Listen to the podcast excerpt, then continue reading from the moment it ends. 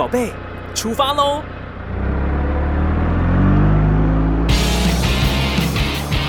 亲子加油站，帮您加满教养正能量。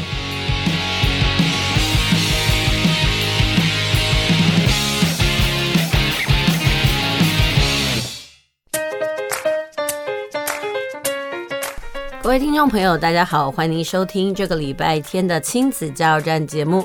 您现在收听的是 FM 九九点五 New Radio 云端新广播电台。我们即将呢，在这个接下来的一个小时的时间呢，陪您在空中一起度过。时间其实过得非常快哦，大概下下礼拜呢就是开学了。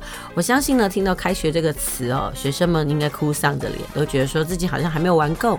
但是对家长来讲呢，就觉得说，哎，看着孩子在家里大概废了一个多月哦，大家觉得说，哦，是不是就应该赶快回到学校呢？加上呢，其实，嗯、在放暑假之前呢，还有一段的那种疫情。呃，这这个停课不停学哦，所以其实家长非常的苦恼。那不过呢，其实现现在又在担心说，会不会回到学校之后呢，又有新的变种病毒，然后呢，课程呢又要受到影响。反正不管怎么样了，我们已经跟病毒共存了这么多的时间了，那到底会怎么样呢？其实的是无疾故为的是西高西当灯啦，是不是？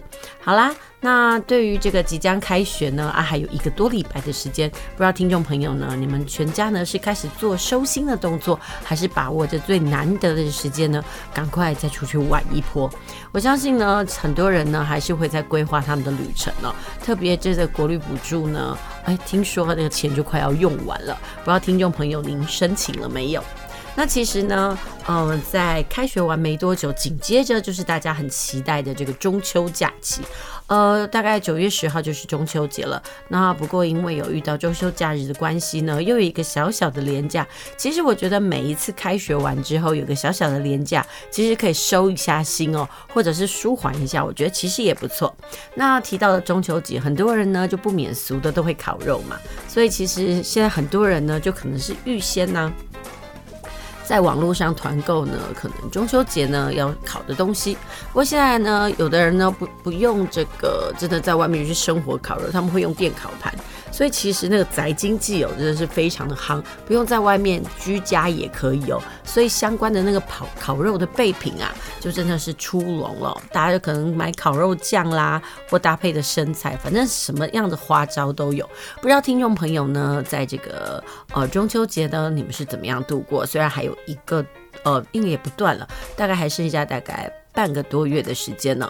那另外呢，说到中秋节，它也算是一个大节嘛，所以很多人都会送礼。不知道听众朋友你在送礼的规划上有什么样的计划呢？其实我相信呢，很多人大概在八月初的时候呢，到很多商店哦，都可以看到那个 DM 的宣传，说，哎，那个中秋礼盒啦的那个特惠哦，或者是说，哎，有没有什么样子的？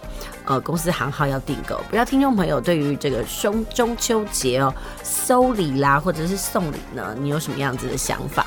我想哦，什么时候会送礼？就是你有人要送的时候，但是你要送的是谁呢？我想哦，其实中，呃，俗话说得好，礼多人不怪，只不过说有时候那月饼的送来送去哦，有时候都会觉得说，嗯。是有有理啦，但是你会觉得说好像不太环保。不知道听众朋友，你对于这件事情呢，你是什么样的看法？那今天呢，想来跟大家分享两件事。呃，今天要分享什么呢？不知道听众朋友，你觉得你家中最幽默的人是谁呢？其实啊，根据这个研究显示哦，在家中呢有一个排行呢的这个对象哦，呃，是最幽默的人，你猜到了吗？是老大。然后老二还是排行在最后的那个人呢？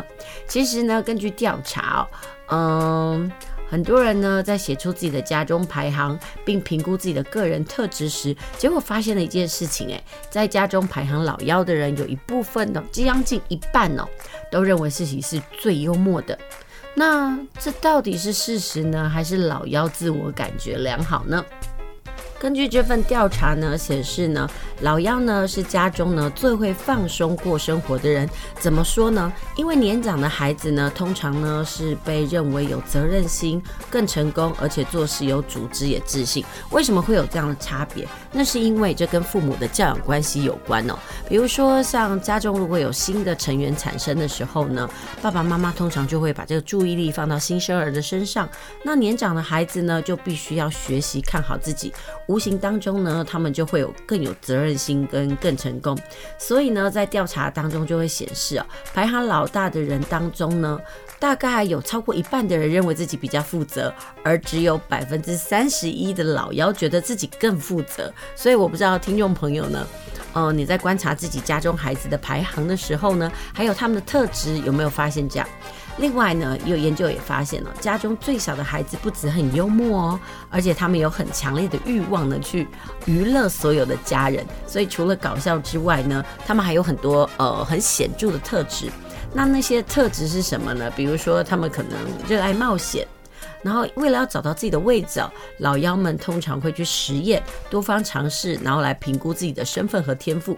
这种体验呢和探索的意愿呢，呃，就形成了他们这种爱冒险的性格。另外呢，老妖呢，他们也比较自在放松哦，因为老妖呢自认比较能够惬意的过生活。这结果通常来自于父母呢，他们在养育儿子儿女的过程当中，叫做一回生二回熟啊。第一胎通常是照书养嘛，我不知道听众朋友你是不是这样哦？所以就是战战兢兢，但后面几胎有了经验，自然就放松许多。所以呢，这父母的教养哦，真的是影响了这个孩子的性格。同时呢，老幺们呢跟这个其他的哥哥姐姐们比起来哦，他也比较爱社交，然后喜欢朋友哦。所以其实呢，有很多的书都会说，出生的顺序呢，呃，就决定了你为什么是你哦。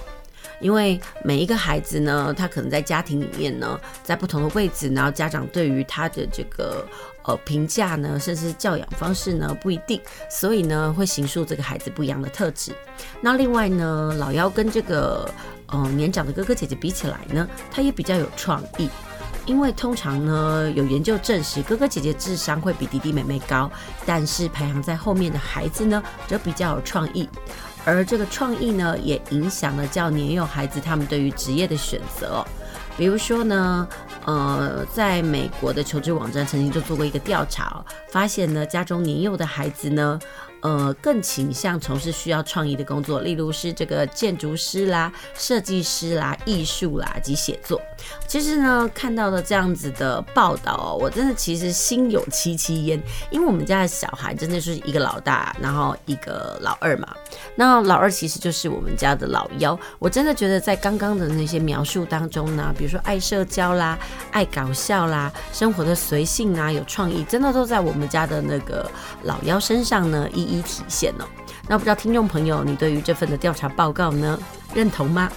好啦，在正式开始我们的呃聊书，以及这个今天邀请琪琪哦来到我们节目谈谈她的暑假生活之前呢，我们还是先听首歌，等一下再回来。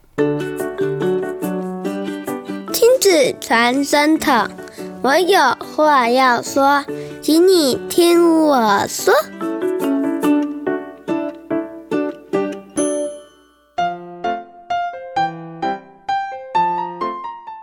继续回到我们的节目，您现在收听的是 FM 九九点五 New Radio 云端新广播电台，在每个礼拜天的下午五点到六点，要吃饭之前呢，与您在空中一起度过的亲子加油站节目，我是主持人琪琪妈。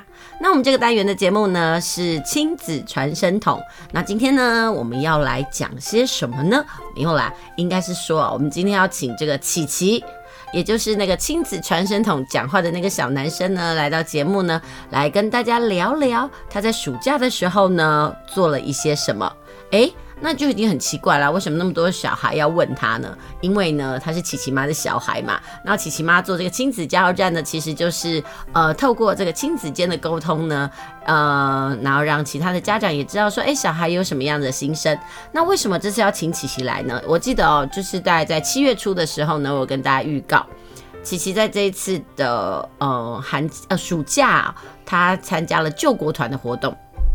说真的，救国团这个活动可以算是这个老招牌跟老字号了。那到底琪琪呢？嗯，他在八月中旬的时候去这个，哎，不是八月中旬，是八月初的时候呢，他去参加救国团的活动，到底玩的怎么样呢？我们请琪琪来跟大家说一下。来，琪琪跟听众朋友问声好吧。各位观众，大家好。我是琪琪，哎，琪琪应该叫听众啦，观众是用眼睛看的，然后因为这是听众嘛，所以要说听众朋友大家好，好啦，那我们就不追究这么多。那其实要来问一下琪琪，哎，琪琪，你这个参加这个救国团的活动是第一次嘛，对不对？对。那你这次参加的活动啊，就是你要参加之前呢，你有什么想法？就是觉得说，干嘛特别浪费时间去做这个事？哦，你觉得这是一个什么样子的事情？你觉得浪费时间？就是，即使你会在家里做其他的事，但是你却要跑出去外面做其他的事。所以你刚刚开始的时候觉得心不甘情不愿，因为你就觉得说啊，是爸爸妈妈帮我抱好的，所以你就觉得说啊，有点讨厌，对不对？嗯，好。但是呢，一到了现场之后呢，感觉有改变吗？一开始就是要先报道，对，可是报道的时候大家都没讲话，都不认识，哦，感觉还是一样。就一样还是觉得很无聊，因为毕竟没有自己的朋友。那我想哦，你当初开始不愿意去的时候，是不是因为都没有班？嗯，对，好。那你这次的活动是去五天嘛？可以跟大家讲，好像中午的时候才开始集合嘛。那一开始去，很多人都说，有的救国团的活动呢，其实有点像军事化哦，然后一个口令一个动作，培养孩子的纪律哦。所以我们就要问琪琪，现在的救国团活动还是跟以前一样吗？还是就是很像军人？嗯哼，那感觉怎么样？是。感觉就不舒服，因为就是你没有自由，一直被限制。嗯哼，哎、欸，可是我知道玩到了最后，你其实根本不想回家嘛。嗯、那这么有限制，那为什么还有不想回家的状态呢？因为那个他们的限制有一些很好笑。嗯哼哼，举个例子，什么叫做很好笑的限制？就是假如说要吃饭的时候，对，对啊就要说吃饭吃饭，我要吃饭。你觉得很尴尬，对不对？嗯对，好。那在这样的团体生活里面呢、啊，你多久交到新朋友？还不到一天半天，还还不到一天半天就会了。嗯，所以有了朋友之后，就觉得开始活动好玩了起来，对不对？对。可不可以跟大家介绍一下这样的户外冒险学校到底是玩些什么？就是玩，假如说他有时候会带你去其他的县市，嗯哼，玩不同的那个。活动对活动，那你这几天活动，比如说你开始跟我们介绍好了，第一天玩了什么活动？第一天就是在那个那边就没有做什么，就是没有出去，也没有什么，都是一直在那间教室里。哈哈，就是大家很无聊，就是互相认识。那时候很想回家吗？没有，因为那已经已经认识了，在聊天了。嗯哼，那我知道这五天的活动呢，你要跟陌生的这个室友一起住嘛？哎、嗯。欸应该讲实话，你应该还没有跟陌生的人一起同房过吧？没有。所以这一次跟不同的、欸、不认识的人哦、喔，而且是第一天认识的人一起睡觉，然后大家选床铺，那个感觉怎么样？就是就是有崭新的那个感觉。嗯，怎么说？就是一开始每个人都就是就是在家，嗯哼，不是每个人都有一个床，一个床，或者是跟爸爸妈妈一起睡。对。啊，但是到那边的话是一人一个床，嗯哼，还可以跟朋友一起睡。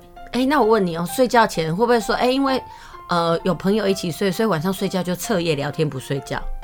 我我们晚上都是来聊八卦。你们都会聊一些什么东西？就是假如说谁喜欢谁，谁喜欢谁那些的。哎、欸，你们不是才小学生嘛？怎么会聊这种爱情的话题呢？呃，因为 就是有一些。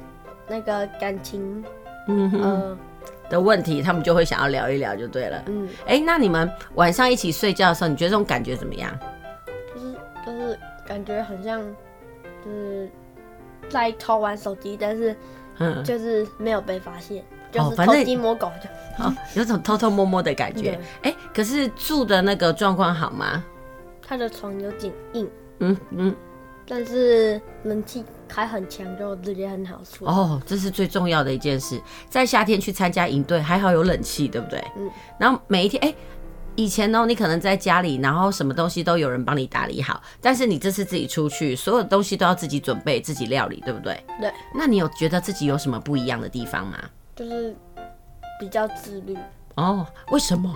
因为一开始在家里就是，但是要吃东西，每次都可以就是慢慢买回来什么的。哼哼。啊，去那边的话，每个都要自己做啊，就可以就可以知道那个要做什么，要怎么做。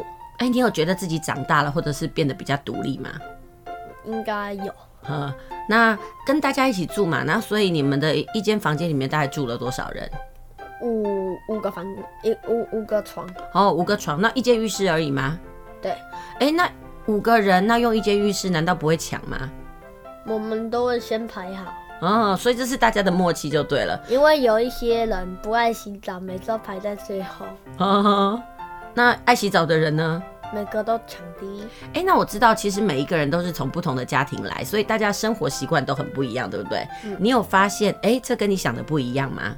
就是有一个人，他就是不喜欢别人碰他的床。为什么？就是有可能是他在家里，嗯、就是他不习惯，嗯哼，所以就是不让不让我们碰。嗯哼哼，那你觉得说他比较爱干净就对了。嗯，那其他的同学呢？其他的同学都还好。哎、欸，那短短的五天有发生争吵的状况吗？嗯，有。哦，为什么是吵架？就是因为老师说。墨水涂在人家脸上，然后涂完以后去找老师拍照。嗯哼啊，但是就是那个有，就是有一个室友，他先用我了两，就是画我两下。然后我就画他一下，然后我要画第二下的时候，他手拨过来说这算一下。嗯哼，所以你觉得不公平就对了。觉得说很就不开心，就说。那不是我自己画，你自己拨过来的。嗯哼，那不是我自己心甘情愿画的。嗯哼，所以你就觉得说这不是我画的，这不应该算一下，对不对？那你怎么跟他沟通？那他他他就是讲不听啊。嗯、我就说再给我换一下，他也不要。嗯哼，所以所以我就我就生气，我就手 全部都是涂满墨水，然后后面这样两两下这样下去，然后他整张脸都是手印。嗯哼，那他有生气吗？然后，然后他他直接把墨水也印在手上，跑过来，我们来玩，你追我跑。嗯，所以到最后就变成是一场闹剧，大家就玩来玩去就对了。啊，最后还是很好了。嗯，那这场活动里面，我们知道你们刚刚讨论的都是呃你在这个寝室跟人家的活动，但是这个活动最重要的就是会到各式各样的地方去做户外活动嘛。嗯、那你觉得哦，第一天我们说就是在这个室内的活动，那第二天呢，玩了什么？第二天我记得应该是玩爬树，嗯哼，就是要爬树，还有水弹，嗯哼。那你觉得什么最好玩？水弹。为什么？因为水弹就是它有画一个界限，你就啪啪啪啪啪，一直很好玩，就嗯哼，一直躲和一直打。哎、欸，那爬树的时候你不是会怕高吗？那爬树的时候你会害怕吗？就是我先看，因为我前面的人有一个人登顶。哦，啊！但是下来的时候，那个教练给他他固定好以后，会给他荡秋千，嗯，这样转来转去，感觉很恐怖哦。所以我就要爬低一点，嗯，那就不会荡得那么严重就对了。嗯，所以第一天的活动可能就是爬树跟打水弹，然后第三天呢？第三天是去溯溪。哇！可是讲实话，一开始你要去溯溪的时候呢，妈妈应该会很担心，因为会觉得说那是水上活动，就是心呢都会是悬在那边。说真的，琪琪那次去溯溪的时候呢，哦，是一整天的活动。那因为他们又没有带手机，所以呢，身为家长的我呢，虽然已经是让他去参加这个活动，就心还是悬着，一直悬到什么时候呢？悬到他晚上呢报平安的那一刹那。但是我还是想要问一下，就是说家长的心是悬着，那孩子怎么想呢？是。其实没有管家长怎么想，开心玩。哦，那你可以跟我讲，当初他溯溪的时候心里怎么想？其实你应该不太会游泳嘛。他说有，他说有救救生圈就 OK 了。嗯哼，那你那时候这是你第一次溯溪嘛，对不对？嗯，感觉怎么样？就是感觉很特别。嗯哼，就是不像不像就是去那个游泳一样。嗯哼，怎么的特别法？你们需要有什么样的装备，或者是要做什么事吗？要有防寒衣，嗯，还有盔盔，就是帽子，嗯，和和救生衣，嗯哼，就没了。嗯哼，那你们这样的溯溪活动是有做了哪一些的活动呢？就是那边最好玩的没有最好玩的有三个。好，哪三个？一个是就是它虽然很恐怖，但是很好玩。怎么样的恐怖法？就是那怎么样的好玩法？因为要是滑下去，嗯，就是有一个很像滑梯的东西滑下去，可是立刻起来会被卷进去。哦，漩涡就对了啊，所以该怎么办？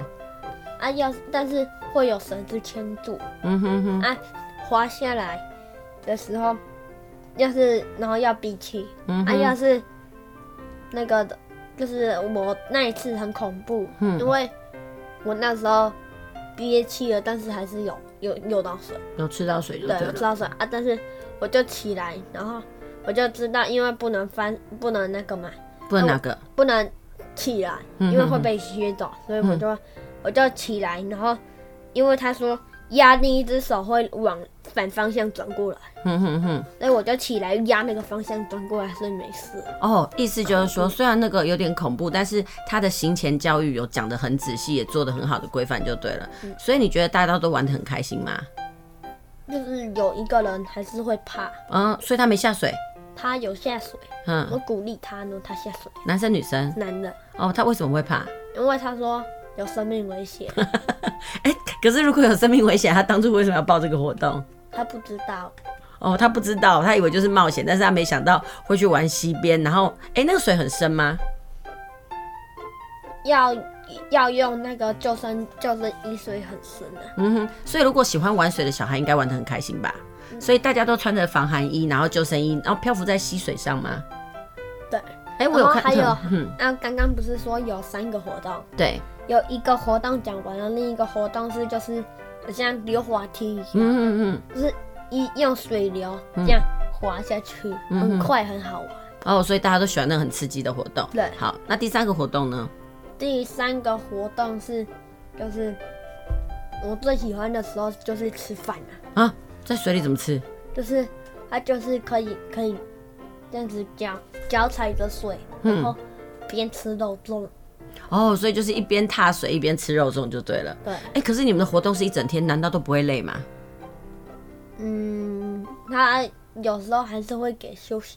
那休息你们是到岸上去休息吗？对。嗯，所以这个活动你觉得还蛮好玩的就对了。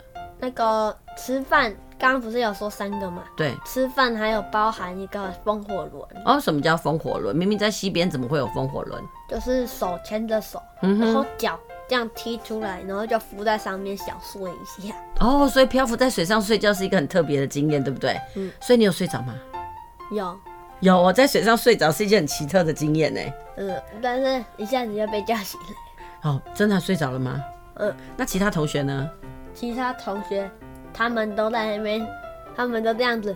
然后边躺就是边躺着边讲八卦哦，反正每一个人的休息方式都不一样就对了。这是你的第三天活动，嗯、那第四天呢？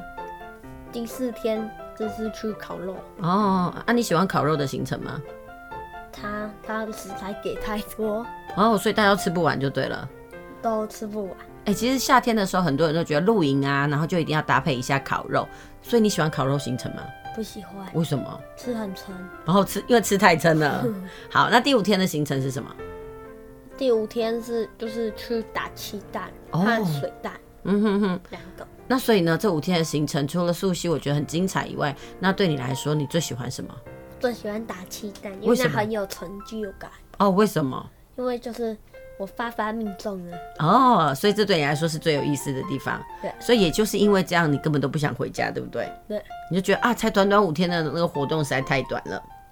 起码我觉得应该要七天。哦，七天，那六日都一起玩下去就对了。对，哎，可以跟大家讲一下，如果说以后还有机会，你还愿意参加这种跟呃陌生的朋友然后一起共度的团体活动吗？应该会想要。那你觉得在这一场的活动里面，除了好玩以外，你有什么样的收获，或者是你个人觉得你自己有什么样的改变吗？就是没有那么怕水。哦，还有呢？还有就是，就是不会像之前一样那么怕高。嗯哼，爬树的时候。嗯，所以就变变得勇敢了一点点就对了。嗯。可是有这么多陌生的人，而且离开爸爸妈妈这么久，你都不想家？嗯？你不想家？呃，也是有想。就是想的时候都是后面的时候，嗯哼哼，后面就是会打电话给爸爸妈妈的时候，嗯哼。但是不管怎么样，还是觉得说，哎、欸，想家归想家，但是太好玩了，想家的那个念头没有那么强烈，就对了。嗯。所以如果可以的话，你想怎么样？我想要待久一点。哦，想要待久一点，那是不是每个寒暑假都要参加呢？嗯。嗯，其实我们真的觉得老牌的营队活动啊，真的还是有它的那个口碑啦。像我们家的小孩呢，这次就是参加了这个呃救国团的活动呢，所以让他觉得收获很多。其实对家长来讲呢，也是一种磨练，因为就是一种放手让孩子去玩，然后让他去体验哦。我觉得每个孩子呢都有他适合的活动，像有一些活动营队的活动就是静态的，那像我们这次呢，就是今年的。呃，暑假吧，我们大概为琪琪安排了很多的动态活动，我觉得家长也可以参考一下哦。其实顺便是磨练家长那种放手的能力，然后同时呢，也让孩子呢跟陌生人在一起，然后自己打理他的生活。好啦，这就是我们这一阶段的节目。那也谢谢琪琪到我们节目来跟大家分享。那我们先休息一下，等一下再回来哦。大家来读册，囡仔要学习，爸母嘛爱做回来。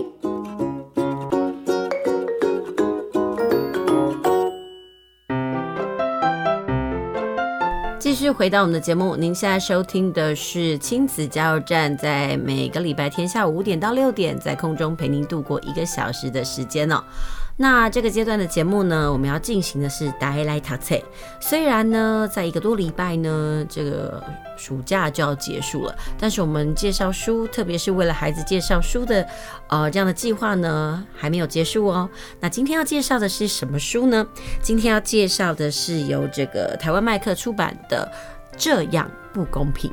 说到了这一本书呢，它是一本图文书，我觉得还蛮适合给呃这个小学生来阅读的。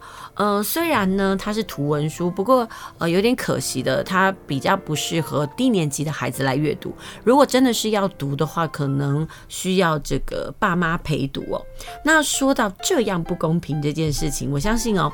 呃，身为父母的人呢、一定很常听到小孩说不公平，不公平。对小孩子来讲，他们非常的要求公平，但是恐怕只有大人才知道，在我们所处的社会里面，哪有什么公平可言呢？只能够在有限或者是在局限的情况之下呢，尽量找出一种平衡。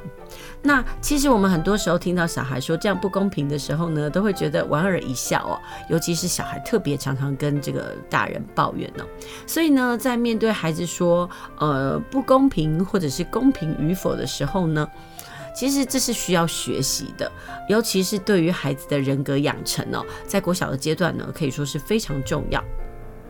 不过呢，通常不建议在孩子呢已经是非常的愤怒，然后喊出不公平的时候呢，呃，你再对他解释，其实那时候可能已经很晚，呃，太晚了。所以呢，台湾麦克呢就出版了一系列的小学生的必修学院呢，目的就是希望当孩子还在幼小的时候呢，可以学习这个人格的这个培养哦。然后加强孩子在各方面的学习效果。他们希望说，透过这个阅读呢，那透过这个漫画的方式呢，给一些孩子可能他平常会接受不到的情境，让他去思考。那以这本书，我今天要介绍的这本书叫《这样不公平》呢，是一本呢关于孩子品格养成的图文书。它在里面呢，总共列出了十四种重要的品德的种子哦。那其实是将孩子生活中会产生的情境案例啊，借由图像的方式呢，慢慢的孩子呃引导孩子进入这个情境，然后产生这个连结。最后呢，他很妙的是，他在每一个故事后面呢，都会提出问题讨论，让孩子进入这个思考的阶段。我觉得阅读这件事情最重要的就是思考。很多时候呢，孩子看故事就是囫囵吞枣的看过。那你到最后问他好不好看，他顶多就跟你讲一句好看。那你问他好看在哪里？故事的人物在讲什么？说真的，他好像回答不出个所以然来。我就觉得这很可惜哦，因为其实在呃学习的过程当中或阅读的过程当中，输入。不一定要量多，但是好好的读一本书，甚至深刻的思考跟理解，它是一件非常重要的事情哦。那在我今天要介绍这本《这样不公平》的书里面呢，它内容呢可以细分为，比如说道德良心啦、快乐啊，还有遵守约定啊、谎言守法呢、处罚等等，这些其实对于孩子的日常生活来讲呢是非常普遍的。但是如果孩子呢可以在他还没有遇到的时候呢，嗯、透过阅读呢，呃，来更加的认识的话哦，我觉得对孩子他日后的帮助会非常的大。那这一套书呢，其实很妙，其实也不算一套啦，就是这一本呢是由韩国的作家呢黄向奎写的。其实这几年呢，呃，台湾翻译了很多。呃，就是那个韩国的作品哦。那韩国的童书呢，其实跟日本呢，其实还是有一些些不一样。那其实，在韩国的童书里面呢，它有一些部分呢，它的思考性的琢磨也蛮多的。其实他们在推广儿童的阅读呢，其实也呃琢磨了很多年。我觉得听众朋友呢，也可以去找一找韩国的这些儿童的书籍哦，来了解一下。那其实这本书的特色是什么？这样不公平这本书呢，其实可以让孩子练习分析跟判断的能力。也可以来学习反省，同时呢，呃，让他们知道在反省过后自己有所不足的地方呢，要有这个改变的勇气。那当然呢，还要有一种容错的这种气度。也希望孩子呢，在阅读完这本书之后呢，可以肯定自己还有他人的价值。那但是更重要的是透过思考来开启孩子新的学习思考角度，打破他们原来的价值观。所以呢，孩子可能在阅读完之后就不会动不动就告诉你这样不公平。其实很多孩子在喊公不公平这件事情的时候，他就是用他自己的思考点在做出发。那比如说像这一套书里面呢，它总共有目录里面呢，它就有十四个小故事。第一个小故事讲的就是道德跟良心。那它的故事的标题就是我只不过顺手。拿了一个小东西而已。那故事就是描述有一个小男孩呢，他到这个文具店里面，第一次顺手牵羊呢，拿了一块小叉子。然后第二次他又到文具店里面去呢，他看到了他好喜欢的小玩具，他也带回家了。但是呢，他的心情就非常的不好。那针对这个部分呢，其实，在阅读完之后呢，家长就可以跟孩子来一起讨论，诶，为什么他心情会不好？那讲实话，在这本书里面有很多提问的部分，比如说像孩子只不过顺手牵羊拿了一样东西，那。呃，心情不好这件事情，还有就是孩子为什么顺手牵羊呢？他其实就给了一个大标题，他说这一切都是因为你的欲望所导致。那。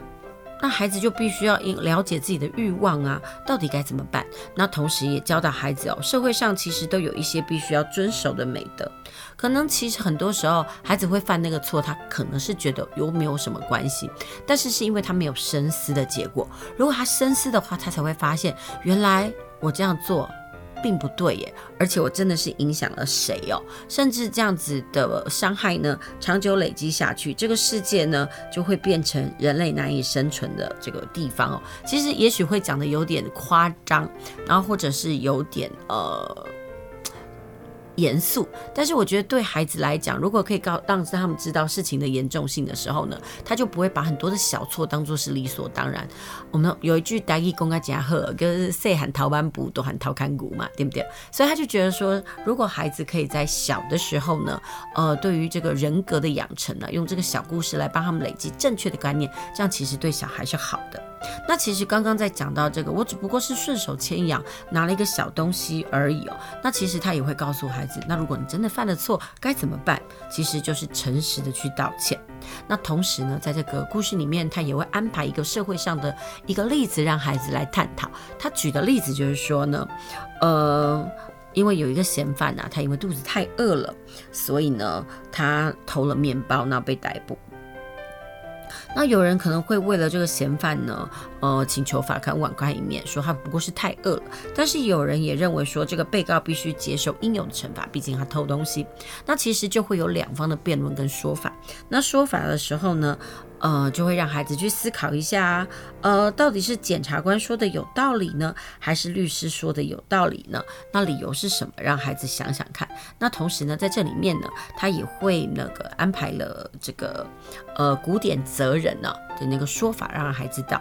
比如说像这篇文章呢，他就提到，比如说呃，他刚讲到，我只不过顺手牵羊拿了一个小东西，他就安排了亚里士多德的一句话，他说人类是属于社会性的动物。那顺便呢，他就。就会介绍一下，呃，这个亚里士多德是谁？那他做过什么事情？然后他的名言是什么？然后呢，还有这句话到底有什么样子的意思哦？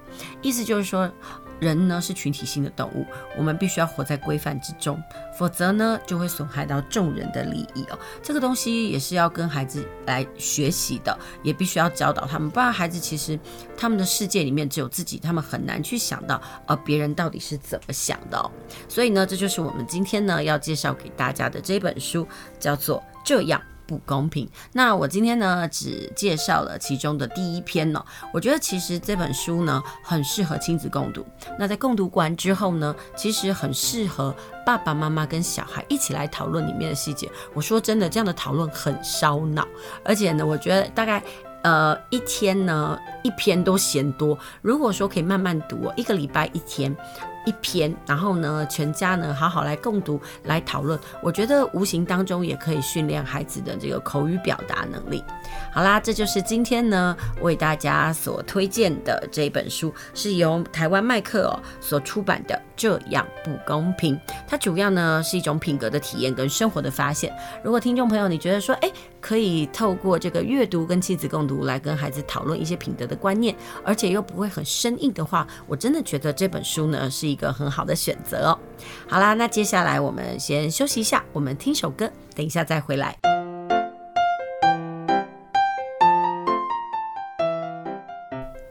继续回到我们的节目，您现在收听的是亲子加油站，我是主持人琪琪妈。提到了吃糖果，不知道听众朋友您家里呢，对于糖果呢是鼓励的还是禁止的呢？呃，这几年呢，因为很多孩子呢注意力不集中以及过动的关系哦，其实已经开始很多的房间呐，甚至是包装杂志呢都喊出了，小孩子呢多吃糖呢可能会引起他们的注意力不集中的状况。所以呢，关于这个部分呢，诶，我前阵子呢在看这个网络的时候呢，就看。到了一篇报道，你知道哪一个国家很特别吗？他们竟然呢、啊，为了要改善呢，满街都是小牙孩子这个蛀牙的状况呢，竟然定了一个礼拜一天呢为这个糖果日。没想到呢，定了这个糖果日之后呢，产生了什么效用啊？竟然无形当中呢。呃，培养了孩子的理财习惯。你知道这是哪一个国家吗？其实就是儿童福利最好的这个瑞典哦。那其实为什么他们有这种呃所谓的星期六糖果日呢？其实真的是要追溯到一九五零年的时候啦。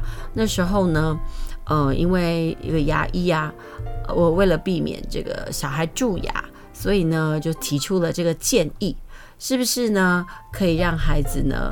呃，这个一个礼拜呢才吃一次糖哦，哎，没想到呢这个建议竟然呢，呃，能够了执行哦。其实一个礼拜吃一次糖呢，呃，这件事情到底有多特别？因为呢，在这个过程当中呢，孩子就要为自己每个礼拜六的糖果来做预算哦。如果在这个礼拜六当中呢，啊，在这个礼拜当中呢，孩子想要购买玩具，可能呢，他买糖果的预算就没有那么多了。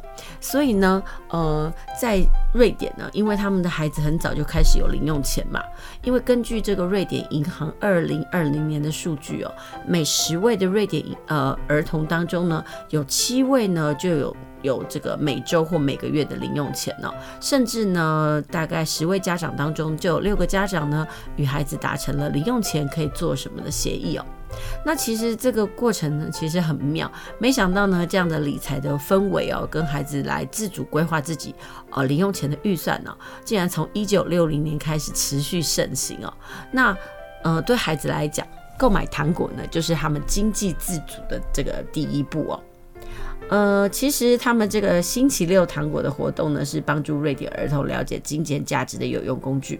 因为其实说真的，你很难跟一个小孩说这个储蓄有什么用，然后还可以干嘛。但是给孩子零用钱，然后让他能规划自己每周可以买的小糖小糖果啦，或者是奢侈品的话，就可以教他们这个基本的财务规划。因为呢，在这个让孩子可以为自己购买的东西做决定跟负责的过程当中呢，孩子呢就可以实际的来了解一下，哎，我为什么需要来为我的这个财务呢来做规划？所以呢，这个好处是什么？当这个瑞典孩子的零用钱呢，从七岁的二十克朗，一直变到了十五岁的时候变成五百克朗的时候呢，他们就不会变得无所适从。其实我觉得这个东西呢，其实也可以让我们的家长来参考一下哦。嗯、其实对于瑞典来讲，孩子们能够好好将他们的零用钱安排跟朋友看电影啦、外出用餐等活动，而且还能储蓄哦。嗯、瑞典银行他们去调查发现了，七成的家长表示哦，自家的孩子是可以省下部分的零用钱的。那不过有人就想说，哎，这个方法很好哎，那其他的国家能够效法吗？其实因为瑞典的状况非常的特殊，不是有。每个国家都能够走上这样的模式，那是因为瑞典的社会福利制度很好，而且呢，不仅那边的教育免费，而且所有的父母还可以获得大约这个每个月呢四千台币的儿童福利金，而这笔钱呢就可以拿来给孩子零用钱。那相对于其他的这个呃日本、韩国或者是台湾的国家而言呢，其实孩子零用钱都是由父母来支付的，而且呢，我们的青少年呢，同时也比较晚才离家。而且他们的大学学费大部分啦，都还是由这个父母支出为主哦，所以很难想象呢，嗯，我们能够有像瑞典有这么强烈的动机，可以让孩子从小学习理财。不过呢，呃，这个星期六的这个糖果呢，对于这个瑞典家庭的关系经营呢，都是很好的示范。有，所以呢，呃，因为这个星期六糖果的这个经验呢，也许呢。有余裕的家长也可以选定一个日子哦，让孩子来做主购买喜欢的东西，营造属于自己家庭的星期六的这个糖果日。因为呢，当然不是由这个社会氛围来做，但是我们自己的家庭也可以做啊，让孩子呢。呃，定一个，比如说一个月一次啦，让他可以自己到商店去挑东西。当然，我们可以给他零用钱，不然有时候呢，有时候我们都会觉得说，哎，给孩子零用钱了，但是好像他的吃穿用度都还是家长付。然后，对于零用钱到底该怎么样来使用，他到底该怎么省，然后或者是说，哎，他给了他钱，然后他出去，呃，要怎么样花费，好像孩子并没有一个很明确的一个方式。因为有时候呢，你就给孩子零用钱，然后跟他讲说，哎，你就存下来。那说真的。这用零用钱一点都没有办法教会孩子理财的能力哦，所以不妨就是说，哎，可能在家庭里面创造个仪式感，可能一个月啦，呃，或者是几个月啦，就让孩子呢可以买一样自己想要买的东西。那当然呢，这个东西呢就是从这个零用钱里面来调度。那当然呢，在这个过程当中，孩子也可以有，呃，去想一想他平常有哪一些支出哦，让孩子有能力，或者是说有这个自己金钱运用的那个自主性哦。我觉得这也是一个培养孩子理财观一个很好的方式。所谓的这个他山之石可以攻错，虽然我们国内的这个儿童福利没有那么好，但是借由别人国家的经验，我觉得也是可以来学习一下哦。好啦，这就是今天呢，我们呃为您分享的瑞典的星期六糖果日，其实很妙，就是为了一个甜蜜的糖果呢，竟然可以有一种呃衍生的这种效益哦。好啦，希望您喜欢我这个礼拜呢呃为大家分享的这个节目内容。那因为时间的关系呢，我们即将要接近尾声了，也希望你今天喜欢我们的节目，那也别忘了下周同一时间继续。呃，在五点到六点的时候呢，锁定亲子加油站节目喽。我们下周同一时间再会。